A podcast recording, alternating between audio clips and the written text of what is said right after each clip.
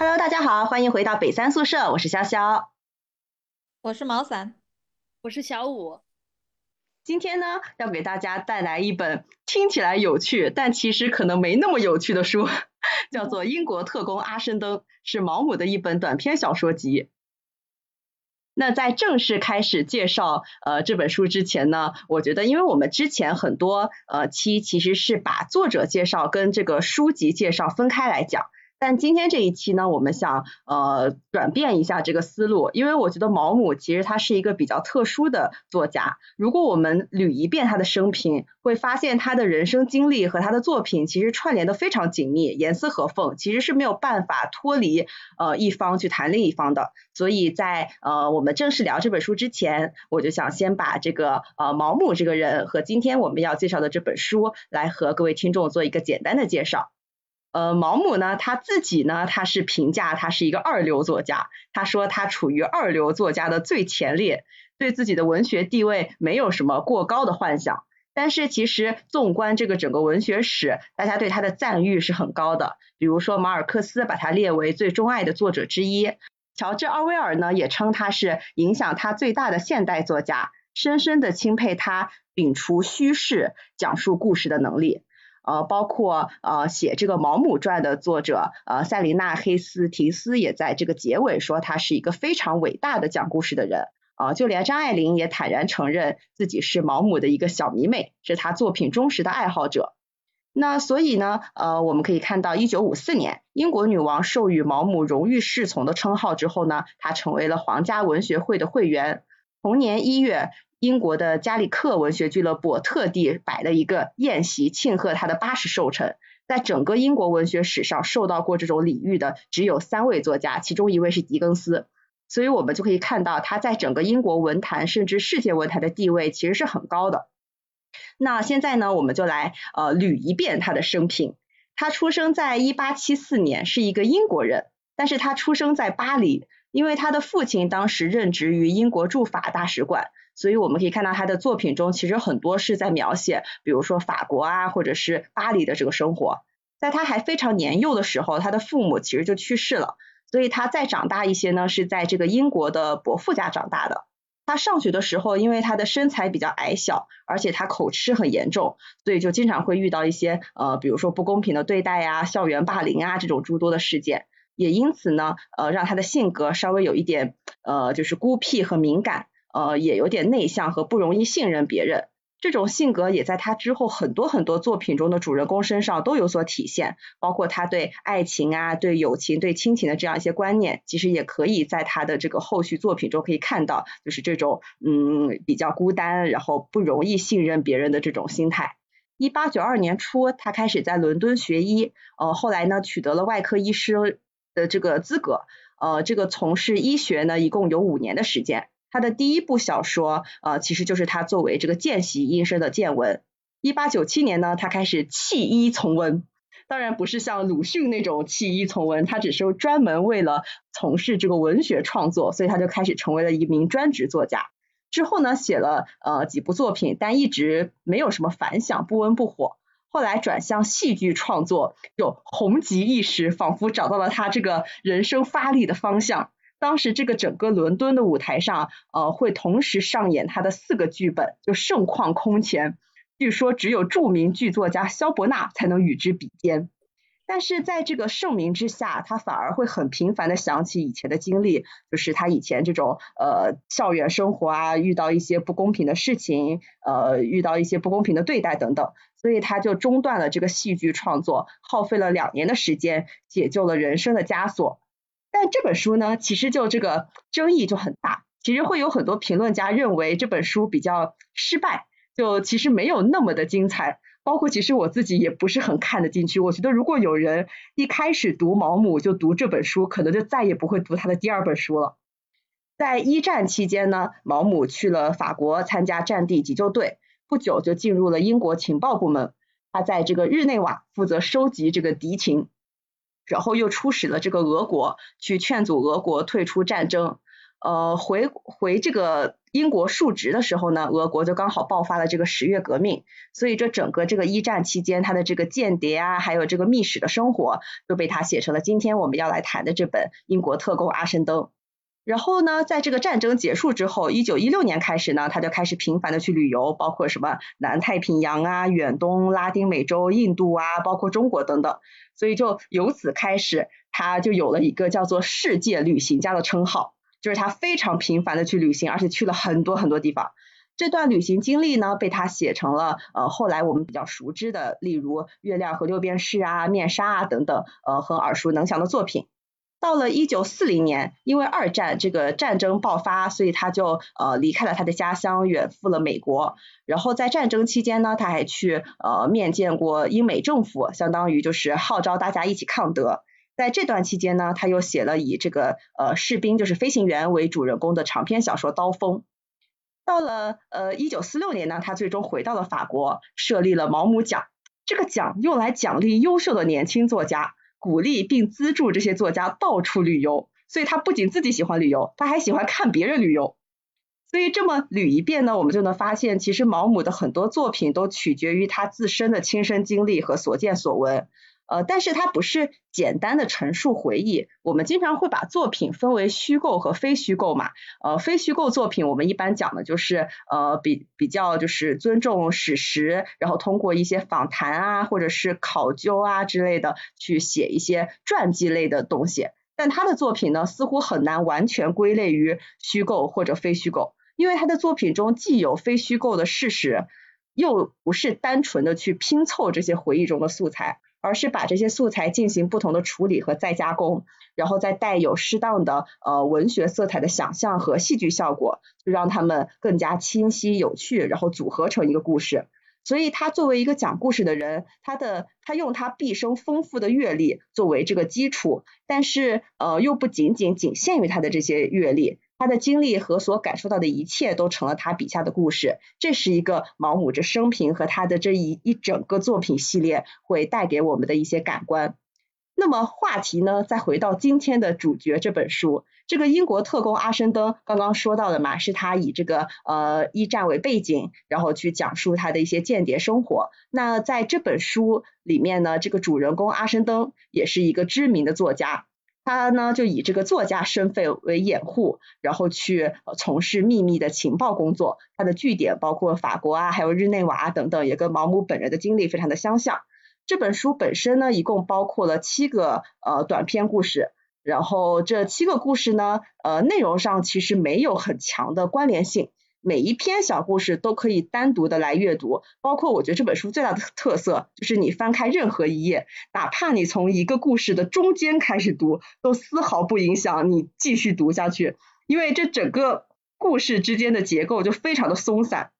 它只是用阿申登这样一个角色去把这些故事串联起来而已。呃，甚至网上有资料显示，当时的丘吉尔以这本书过于真实的再现了英国特工这个为理由，就禁了这本书一段时间。呃，我们就可以就是这这是这本书的一个初步的介绍。呃，要友情提示大家的是，这本书其实不同的翻译。呃，这个作者带来的这个结果差异是很大的。呃，比如说其中一个翻译的版本在豆瓣评分只有六点五分，但是今天呢，我们阅读的其实是陈一侃先生翻译的这个版本，他翻译的这个版本呢，在豆瓣上的评分就比较高，有九点二分，所以就可见一个译者对一本书的影响有多大。就是这是有其提示各位呃听众的，如果大家去阅读的话，可以读一读陈一侃翻译的版本。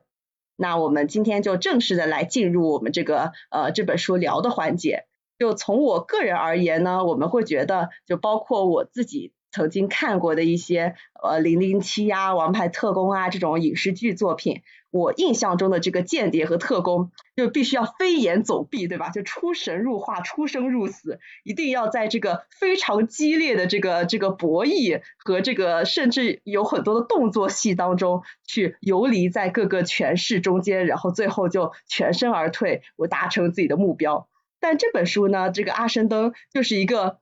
非常的。淡然甚至非常普通的一个人，他每天好像就待在他的旅馆里看看书，然后呃收收信、写写信、再见见人，然后好像就就就没有了。我不知道你们对于呃这本书的第一个读完的这个想法是怎么样子的？有些人呢会觉得这本书过于的平淡无奇，呃，平淡的似乎没有读下去的欲望。但有的人呢又觉得他这个平淡的这个呃故事中可以看出很多，比如说微小的日常中能够看到人性的这个良善的对抗。所以我就想听一听你们对于这本书的一个总体评价是一个什么样的印象？呃，我对这本书的印象，第一印象其实是我感觉他好像读他的感受特别像之前我们读的那本书《马可瓦尔登》还是什么的？对，马可瓦尔多。哦，马可瓦尔多就像读那本书一样，读完之后没有什么印象，觉得叙事特别松散，然后又故事性不是很强，然后读的时候特别特别困，这是我。第一感受，然后这本书比马可瓦尔多要好看一点。嗯，这个书呢，我看之前看描述说是特工小说，而且是根据毛姆在军情六处曾经工作过的经历而写的。我以为他会是像麦家一样那种比较严肃的特工小说，或者是情报人员的工作记记录。然后直到我看了之后，我发现完全不是这样的，就他的剧情感比较弱，但是呢又觉得很纪实，就是每一个人都是特工体系当中的一员，然后并不是大家都像很多这种国产的特工剧里面一样，都有非常强的信念感，然后一心为了国家或者是为了这个战争的胜利去努力，不是这样的，就感觉。呃，这个阿申登他只是所有的特工工作当中的一员，然后他在做的时候，经常不是很清楚自己呃面对的这个事情整个是个什么原委，然后他只是完成自己接到的这一部分任务，然后他的上司在跟他说这件事的时候，给他布置工作的时候，也不会告诉他整个事情，只是告诉他你需要做什么而已，这个我觉得还挺计时的。但是他倒是没有那种经常有千钧一发呀、激动人心的感觉，觉得他就是非常平淡的在完成自己每天的工作，然后在在自己的工作当中遇到的各种各样的人，然后到到底是什么样子，然后通过对这些人的一些描写来展现整个二战背景下面生活在不同的国家的人的一个状态，我觉得整体像是这么一个感觉。然后另另外一个。呃，感觉就是他叙述的风格比较冷幽默，而且很轻松，就是在里面读不出那种紧迫感或者是苦大仇深的感觉，反而会觉得很有意思。就是每一个小故事都有一种那种淡淡的幽默感，而且经常会有暗暗讽刺的感觉。我的感想有就是跟你有很相似的地方，我觉得就是嗯，这本书里最。最明显的一点就是这个特工身份，呃，他只是这个情报系统中的一个螺丝钉而已。就是有很多时候，其实不像我们看过的一些呃其他的文学作品或者影视剧作品一样，就是一个人要搞完所有的事情。就是其实可能呃真实情况就是像这个阿申登他所做的一样，他就是一个。很小很小的一颗螺丝钉，他只用负责一个很庞大任务当中一个非常小的一环，他根本就没有人向他解释他这个任务是要达到什么目的，然后前因后果是怎么样，他也没有办法知道他的这个呃任务最终呃就是这整个大任务会不会成功，因为他要完成的只是非常小的一个环节，甚至是微不足道的一个环节，就比如说他可能。只用负责见一个人，然后去跟一个人套近乎，然后去博得他的信任。后面的所有事情其实都不归他负责，都是这个情报系统里其他的螺丝钉来完成。呃，所以我觉得这个是很，就是读这本。这这些故事好像看起来就是很平淡，呃，就是这个特工怎么就这么这么这么就跟日常上下班朝九晚五一样，怎么就这么的平淡？但其实这呃这就是一个，这可能就是这个特工的一个日常状态。我觉得这个是跟我以前对这个特工故事、特工小说的印象差别很大的地方。嗯，对，而且他的主角阿申登，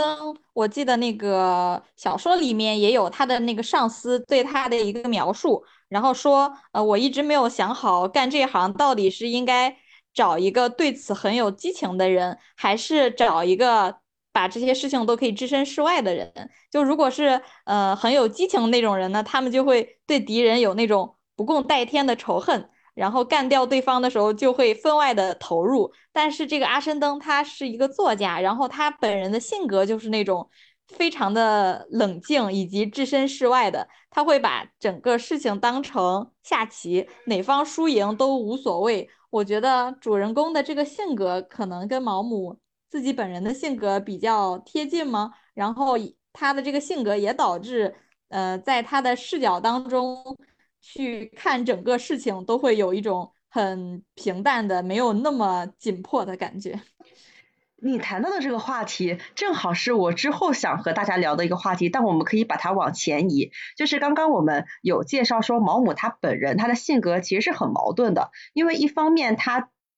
在他活着的时候，他已经享受了非常高的这个赞誉。但其实呢，通过他童年的一些成长经历，我们可以了解到他自己的性格其实是其实是有点孤僻、呃内敛，甚至有点自卑和敏感的。呃，有人会好奇说，呃，就是他书中描写的很多是这种看起来无所事事，但实际上很坦然。比如说阿申登这个人，他就很好像很潇洒自在的一个角色。但是毛姆其实本人并不是。他所描写的这些角色一样，其实毛姆非常非常努力的去生活，因为他整个童年经历就会让他非常想得到别人的认可，就是他，嗯，他一方面非常希望别人能够喜欢他，所以他就在用各种努力，比如说去写作，去当一个很好的说故事的人，呃，就很想去得到别人去喜欢他的这样一个结果。但其实他的内心深处又有那种想要放弃一切不管不顾就过那种诗和远方啊这种艺术人生，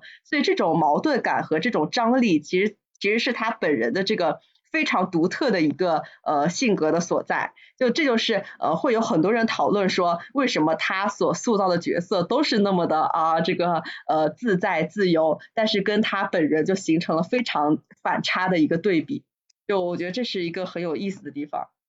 他可能是把自己想要成为的那种人投射到自己作品下的人物性格当中。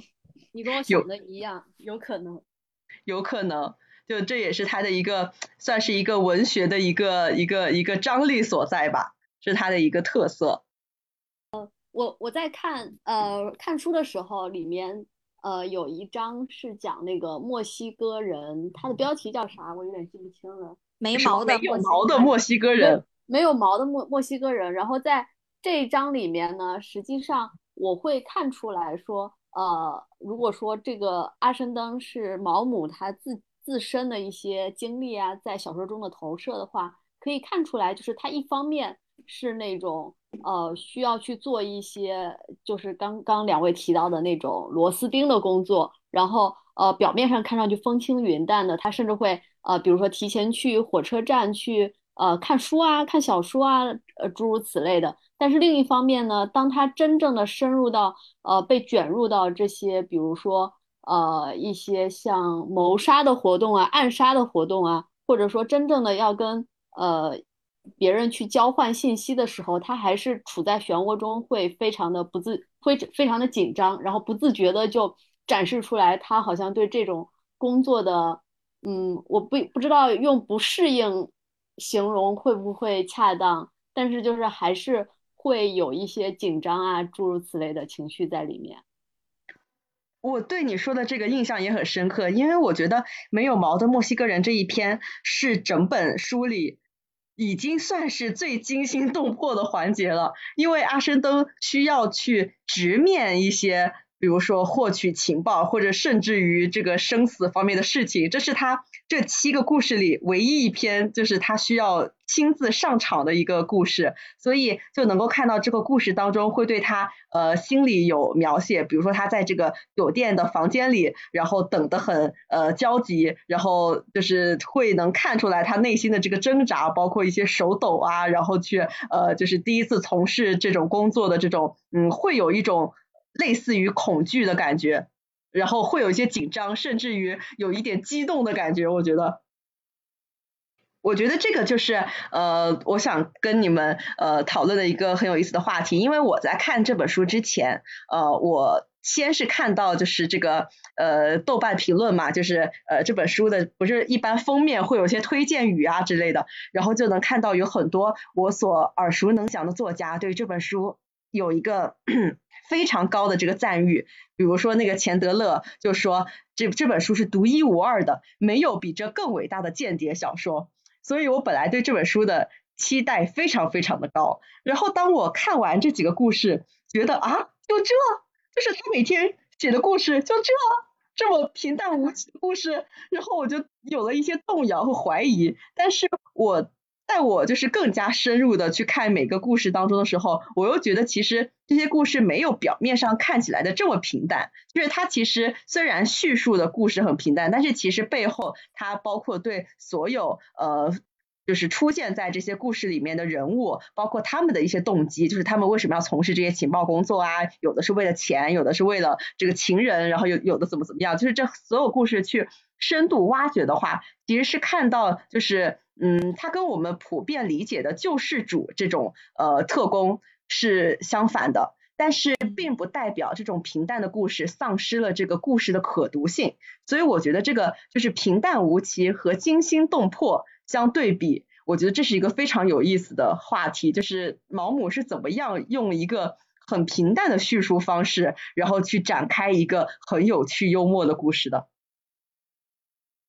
我印象很深的就是有一个故事，他讲这个，呃，他讲一个大使嘛，然后就讲这个大使年轻的时候，然后呃。就是在在这个这个类似于酒吧的一个地方，然后遇到了一个呃女人，然后他就被这个女人吸引了，然后就想方设法去要请这个女人，比如说喝杯酒啊、吃饭啊，然后包括这个女人就欲拒还迎，对吧？然后就嗯两个人就开始纠缠，然后呃终于呢这个女人呃答应去他家吃饭了，然后两个人呃发生了就是这么呃就是。吃了几次饭以后，关系慢慢的熟络，然后呃，他就跟这个女人越走越近，越走越近，最后终于这个这个春宵一度。然后，但是他其实内心是清楚的，就是这个呃女人其实是也是一个就是别的情报部门派来去套他话的。他其实内心非常清楚这个女人的角色，可是他还是因为就是太爱这个人了。所以就呃相当于甘于被他这个套话，然后利用，但是最后他选择在这个就是睡梦中杀死了这个女人。就我觉得这个故事给我的印象很深刻，就就就就我觉得挺真实的这些人物的这个撰写方面，就是有。就是你抵挡不住这个美色的诱惑，但是你又有自己一方面知道自己的身份，另一方面又抵挡不住，然后最后选择就是含泪，甚至于他描写他杀这个呃这个女人的过程，就是什么扭过头不忍直视，然后在睡梦中把这个女人杀死了。我觉得这这篇故事给我的印象很深刻。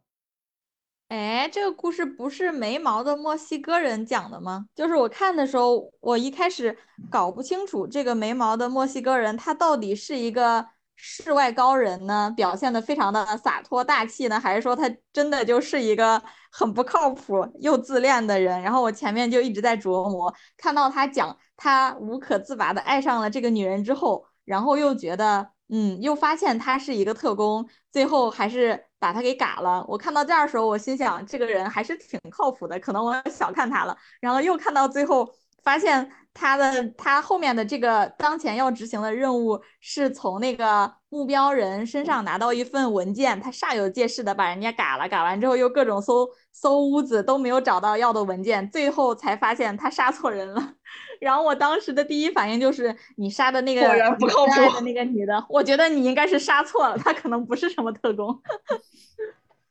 我还有一个印象很深刻的故事，就是那个哈林顿先生。就这篇故事，其实我觉得有一点，就我一开始觉得有一点莫名其妙，但是看完之后，我觉得有点好笑，有点过于好笑了。就他讲的是一个。呃，顾名思义，这个人叫哈林顿先生。然后这个哈林顿先生是跟这个阿申登一起，就是他们要呃要去一个地方去完成一个任务，然后两个人就一起，包括在火车上啊，然后度过了比较长的时间。然后最后呢，关键是这整个故事讲的不是他们要去执行什么任务或者怎么执行任务，而是这个哈林顿先生到了这个目的地之后，他要洗衣服。关键是他这个衣服呢，他把这个衣服送到了这个洗衣房里，但准备去把这个衣服拿回来的时候，发现那个洗衣房并没有洗这个衣服，然后他就很生气，然后最后呢，他就呃就是就是尽管这个洗衣房没有洗他的衣服，可是他还是决定把这个衣服拿回来，然后在这个拿回来的路上就遇到了一些嗯类似于动乱，然后呃他就死死的把衣服护在自己的怀里，然后最后就在这个动乱中相当于。就是就是被人那个就类似于什么流弹啊之类的，反反正就误杀，然后就死掉了。然后他临死前还紧紧的抱着自己的那一袋衣物。哈哈哈哈哈我觉得，嗯，哈灵顿先生这一篇我印象也很深刻，但我印象深刻是因为其中一个情节异常的搞笑，就是你记不记得？阿申登他回忆自己年轻的时候和俄国的一个姑娘恋爱，然后他们两个非常的情投意合，并且有共同语言，从什么托尔斯泰，然后那些呃俄国的文学啊、诗歌啊，一直聊聊聊，能聊到人生，就是非常聊得来。然后他就，而且那个女生当时是有一个未婚夫的，他们两个。决定在一起之前，这个女孩觉得我要做一个非常慎重的决定。之前我们两个要互相试一下，到底是不是真的合适，然后我才能去做这个选择，跟我现在的未婚夫未婚夫分手。于是他做了一个呃决定，就是两个人一起去巴黎生活一周，相当于试婚这种感觉。然后他们到了巴黎之后，这个女生每天早上都要吃炒蛋，然后连吃了。三天，然后阿申登不想吃炒蛋，阿申登就跟他说想吃煎蛋，然后这个女生就非常煞有介事的，就感觉自非常的伤心，然后开始把这个吃煎吃炒蛋不吃煎蛋上升到一个革命的高度，大概意思就是说你真的以为我是想吃炒蛋吗？然后这个事情代表着我们两个怎么地怎么地怎么地，然后就各种长篇大论，然后呃这个阿申登就顺从了他，就吃吃了七天的炒蛋。吃完之后，然后阿就到了最后一天，阿申登忽然想到，我难道我下半辈子每天早上就要吃炒蛋吗？然后他 想到这里之后，他头也不回的打了一辆出租车就跑了，然后就再也没有跟这个女生联系。我觉得这个情节真的好搞笑。还有呃，还有那个好像是第一篇吧，还是什么？就是呃，就是讲一个呃，就是一个一个一个女人临死前，然后把这个阿什登叫到自己的床边，相当于，然后本身他们两个应该是素不相识的，所以阿什登很奇怪，为什么这个女人要叫他过去？然后后来呃，但是他还是去了，然后这个呃女，然后这个女人已经快要不行了。然后在这个临死前呢，就把阿申登叫到自己的床边，然后想要对他说些什么，但他其实已经没有力气去开这个口了。然后阿申登就呃，就是就是他很激动，他觉得这个女人应该是有什么情报要告诉自己，但是这个但是这个女人已经没有办法开口了，所以阿申登就问是跟战争有关的吗？然后然然后然后这个女的就想张口说些什么，就在此时他就断气了，然后阿申登就一直不知道这个女人要跟自己说什么。就我觉得他的很多文章都是这种，就是当涉及到真正的特工的这个故事的时候，这个事情就会戛然而止。对对对，所以我觉得他写的这个应该是挺真实的，可能很多就真实的特工确实是这个样，就是这么无聊。嗯，可能一些可能戛然而止的部分都是不能写出来的东西的。然后我还上网。专门搜了一下这篇到底是啥意思，因为当时看的有点一头雾水。就是我觉得他，因为他最后问那个、那个、那个、那个女女的，就是那个家庭教师说你想跟我说的有关是有关战争吗？然后这个女人临死的女人就噌的一下就从床上坐起来了，然后我就我就感觉她应该真的是跟战争有关。后来去搜了一下，网上很多人都觉得这个女的也是一个英国的特工，然后他临死之前是想要告诉阿申登一些事情的，但是他已经张不了口了。就这整本书里故事大概都是这样的，就是毛姆笔下的这个阿申登，就工作十分的单调，做的很多事情可能都毫没毫无用处。对，哎，你们记不记得有一篇是一个革命家跟一个妓女的爱情？哦，我有记，我有印象，就是你你你是说一个类似于什么？就是他们还一起去了另外一个国家。然后就是相当于他跟这个女生一呃，跟这个女人一起去呃其他国家，相当于演出巡演，然后就是相当于度过了比如说一两周的时间。嗯，对，这个这这个故事也是整个故事里面比较像真正特工生活的一个故事，因为它是有具体的任务线的，它的任务线就是。他把那个革命家喜欢的那个妓女，就是两情相悦的那个妓女，妓女给抓起来，并且威胁他说：“你要引诱你的这个情夫，什么穿越边境线来到是瑞士呀，还是哪里的一个国家？然后这样子，他们的目标就是会把这个革命家给猎杀了。然后这是这是阿申登的任务，然后他就是各种。”这里面阿申登表现的就非常的冷静，非常的无情，他就各种逼迫这个妓女，这个妓女就没有办法，就写信，呃，用各种方法让这个革命家过来，过来之后就就把他给搞死了，搞死了之后，这个妓女非常的痛不欲生，非常难过，但是到了最后，他跟阿申登说，嗯，你你他那那个那个人是不是已经死了？我曾经送给过他一块很昂贵的手表，能不能把这块手表还给我？我有印象，我还有一个很类似的故事，就是那个凯波夫妇，就呃这个呃这个这个夫妇里面的这个丈夫其实是一个英国人，然后这个妻子是一个德国人，就是其实他们是呃就是他们的国家是对立的立场，然后所以这个呃这个凯波先生呢，就是在他们的眼里就是一个叛徒嘛，因为他背叛了自己的国家。然后，但这个凯波就是其实是为了他的妻子，就是因为那那那相当于就是为了爱情嘛，然后去选择这样。然后这个阿申登在里面的这个呃这个任务线就是要去接近这个凯波夫妇，然后去取得这个凯波夫妇的呃信任，然后把那个呃凯波先生去呃就是。嗯，相当于是呃，就是取得信任之后，然后诱惑这个凯波先生回到英国，然后一旦踏入了这个英国的这个国境，然后他们就可以对凯波先生干嘛干嘛了。哦，对对对，然后好像也是把他给抓着，嘎了可能。就是在这个故事里，阿申登是不知道这个凯波先生之后是呃是怎么样了的，因为他所做的任务只是让凯波先生回到英国，然后但是他还在那个地方，包括就是呃就是跟凯波就是跟这个凯波的妻子继续去。呃，就是维持他们的关系嘛，所以，但是他所能知道的只是很久没有凯波先生的音讯了，然后也没有写信，也没有怎么样，凯波夫人也联系不到她的丈夫，但是她其实并不知道这个凯波先生回到英国之后发生了什么，就其其实也是因为他只是一颗螺丝钉嘛，他根本就不知道这个庞大计划最后执行的这个结果是什么。这么一讨论，我觉得这本书里面阿申登还是做了蛮多事的。毕竟也是一个比较成功的特工，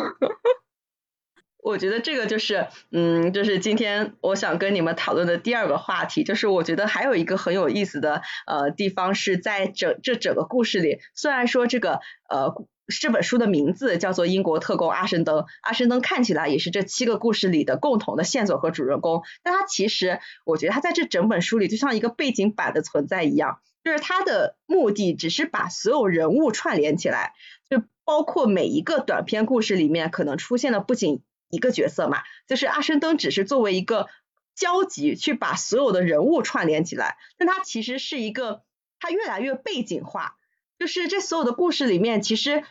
更多的是围绕他所遇到的这些人来描写，而不是围绕阿申登本人来描写。就包括我们刚刚讨论到的，像哈林顿先生，呃，像那个没毛的墨西哥人，然后像这个凯波夫妇，像我们刚刚提到的这个，呃，这个去共度一两周的这样一个呃妓女跟她的这个呃情人。就其实更多的是围绕这些人来说，然后相反呢，是在这些人的这个故事上，我们能够看到这些故事的可读性和去刚刚我们提到的一些人性的真实也好，然后这个呃善恶也好，我觉得这是这本书的一个就是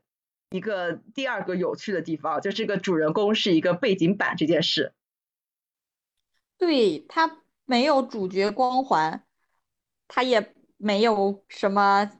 呃，非常强的逻辑思维能力或者非常高的武力，所有的事情要靠他力挽狂澜，反而是他就像一个眼睛一样，一直在观察周围的人，然后把周围的故事给记录下来。我觉得，就从我的角度而言，我觉得这是为什么毛姆的故事我们会觉得。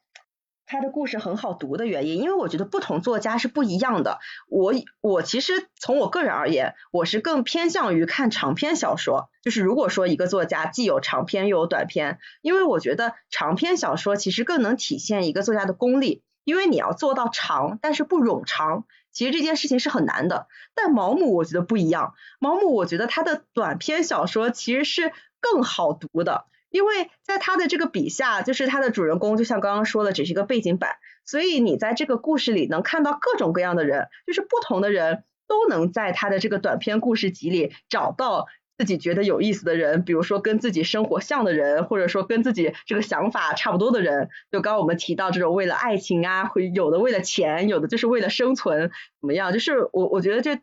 所有人都能在他的故事当中找到一些相似性和共鸣点，这就是为什么我觉得毛姆的短篇小说其实是更加好读的，相较于他的长篇小说而言。嗯，但是他非常有名的那些感觉都是长篇的。嗯，确实。哎，但是你觉不觉得这篇呃这这本小说里面的最后一篇特别不像毛姆的风格？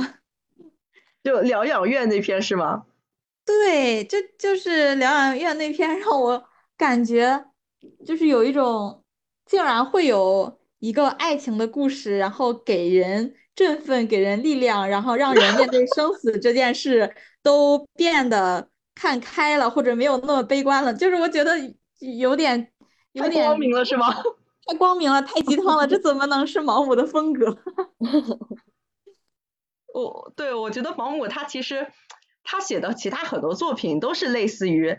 呃我们提到的那样，就是就是就像你说的，我觉得毛姆很多的基调有可能是跟他的经历有关，他其实不是那么的光明，然后他也不是那么的相信，比如说爱情或者是这种呃人性中的善良，然后包括他写的很多作品，像寻欢作乐，他也是这个主人公，但是主人公也是一个背景板的叙述者，其实是。借主人公的这个口和眼睛去讲呃另一另一个另一对夫妇相当于的故事，然后像呃面纱，我觉得也是，像刀锋，我觉得也是，只是借主人公的口，然后去讲述呃他曾经的这些朋友的故事，包括一些思考。就我觉得毛姆的风格，就是他的主人公其实是一个带引号的主人公，其实。就是他所想讲述的故事和他塑造的这个人物是在这个主人公之外的这个故事里，是需要读者自己去挖掘，甚至于自己去寻找这个书里的主人公是谁，然后这里的书的主人公是一个什么样子的人。我觉得这是一个是毛姆比较呃特色的一个风格。对，而且他经常可以用那种很诙谐、很轻松的语言。来描述这个人是怎么说话的，怎么办事儿的，让让人对于每一个角色他的形象就非常的深刻又很立体，就觉得很有意思。那话聊到这里嘛，我还想问一下你们，就是对于这个特工故事这个话题的话，你们有没有其他就是呃觉得也很有趣的一些特工故事，影视剧啊、文学作品啊这种？那我之前看过一部韩国拍的电影，名字就叫做《特工》。然后这部电影呢，实际上是有真实史实为依据的。它就是有一个叫做黑金星事件，然后这个事件是在历史上在韩朝两国是真实存在的。然后这部电影呢，整体给人的感觉，我觉得呃，其实就还挺平淡的，就是属于那种风起云涌之下，好像你看不出来水面有什么没，就是比如说一个平静的湖面，你看不出来有什么水花的波动。但实际上下面就是暗潮涌动的这种感觉。我觉得从这一点来看的话，好像跟这种，嗯，跟毛姆这本小说里面的这种，呃，平淡又琐碎的这种事事件，好像还是有一点相似之处的。然后，呃，特工这部电影呢，实际上讲的就是，嗯，韩国的一个特工，他本来是军队上的，然后后面呢，他们就是希望他去。呃，打听朝鲜他们的关于一些核核武器、核设施的一些呃信息，然后他们就让他先嗯，就是退伍，先退伍了之后，把他包装成了一个商人，然后就去开展一些商业活动，然后在这个开展商业活动的过程中呢，就跟这个朝鲜的呃一些外贸外贸口的一些呃人物就搭上了线，然后最后两个人认识了之后呢。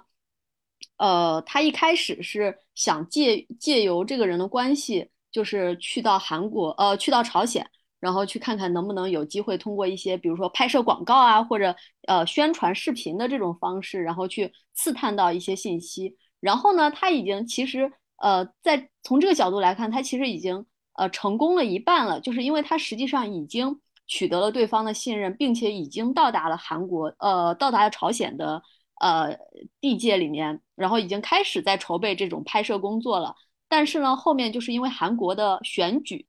韩国的选举，然后呃，他们的在野党是一个亲朝派，然后他们的执政党是一个就是跟跟朝鲜的关系不是很好的这么一个呃党派。然后呢，就涉及到党派内部的斗争，然后他们的这个执政党就希望说，呃，能够跟朝鲜去交换，让朝鲜。呃，通过呃制造一些这种朝韩的危机，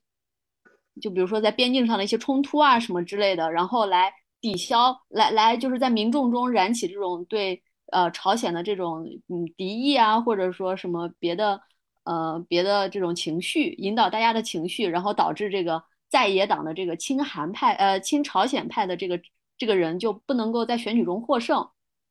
然后所以呢，他就要求这个间谍。呃，在韩国，呃，在朝鲜，他在朝鲜的这个间谍，然后就呃去实施他们的这个政治目标，然后但是呢，中间也就体现了所谓呃这种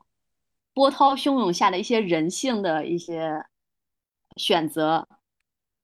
他就是最后呢，电影的其实的结局呢，就是这个这个朝鲜的特工以及这个韩呃韩国的特工以及朝鲜的这个呃他们两个就是。跟他牵线搭桥的这个人啊，他们两个其实都是希望说两国人民能够友好、友好、和平的这么生生活下去。所以呢，他们就其实是希望极力去阻止这么一场武装冲突在边境上。所以后面呢，就就就呃，他们就面见了朝鲜的这个政府高高层，然后最后就说服了他们取消了这次军事行动。但是呢。呃，这个韩国的这个执政党总归就要报复他嘛，然后就要就揭露了这个人的间谍身份，最后呃就希望说借朝鲜的手把这个间谍给除掉嘛。然后后面呢，其实嗯后面呢这个呃他在这个这个朝呃韩国的间谍呢，他在朝鲜的这个他们两个人其实已经非常的惺惺相惜了嘛，因为他们的目标都是爱与正义，